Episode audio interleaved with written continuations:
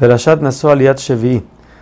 El día que Moshe unge el Mishkan y sus utensilios con el aceite, como habíamos dicho, dicho antes, fue el día que se traen, se empezaron a traer las ofrendas. La Torah nos dice el cálculo total de las donaciones de los presidentes. Primero que todo para decirnos que de todo lo que trajeron no hubo nada inválido, ningún animal que tenía algún problema, todo estaba bien. Y segundo nos enseña que todos los utensilios del Mishkan tenían peso exacto.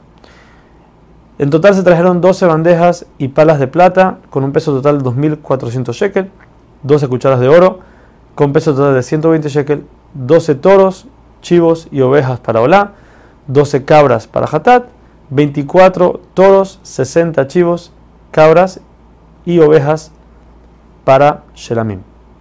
Por último, la Torah nos enseña cómo era que Hashem hablaba con Moshe. Primero que todo, Moshe se paraba en el Oel Mued, en la, en la tienda de reunión. De ahí una voz salía del cielo y llegaba al lugar entre los dos querubim, los dos ángeles que estaban encima del Aarón. De ahí, aun y que la voz dice la Torah que era muy fuerte, solamente Moshe la escuchaba. La voz no salía del Oel Mued, por más de que daba una voz muy fuerte, solamente por milagro, solamente quedaba en el Oel Moed para que solamente Moshe la escuche.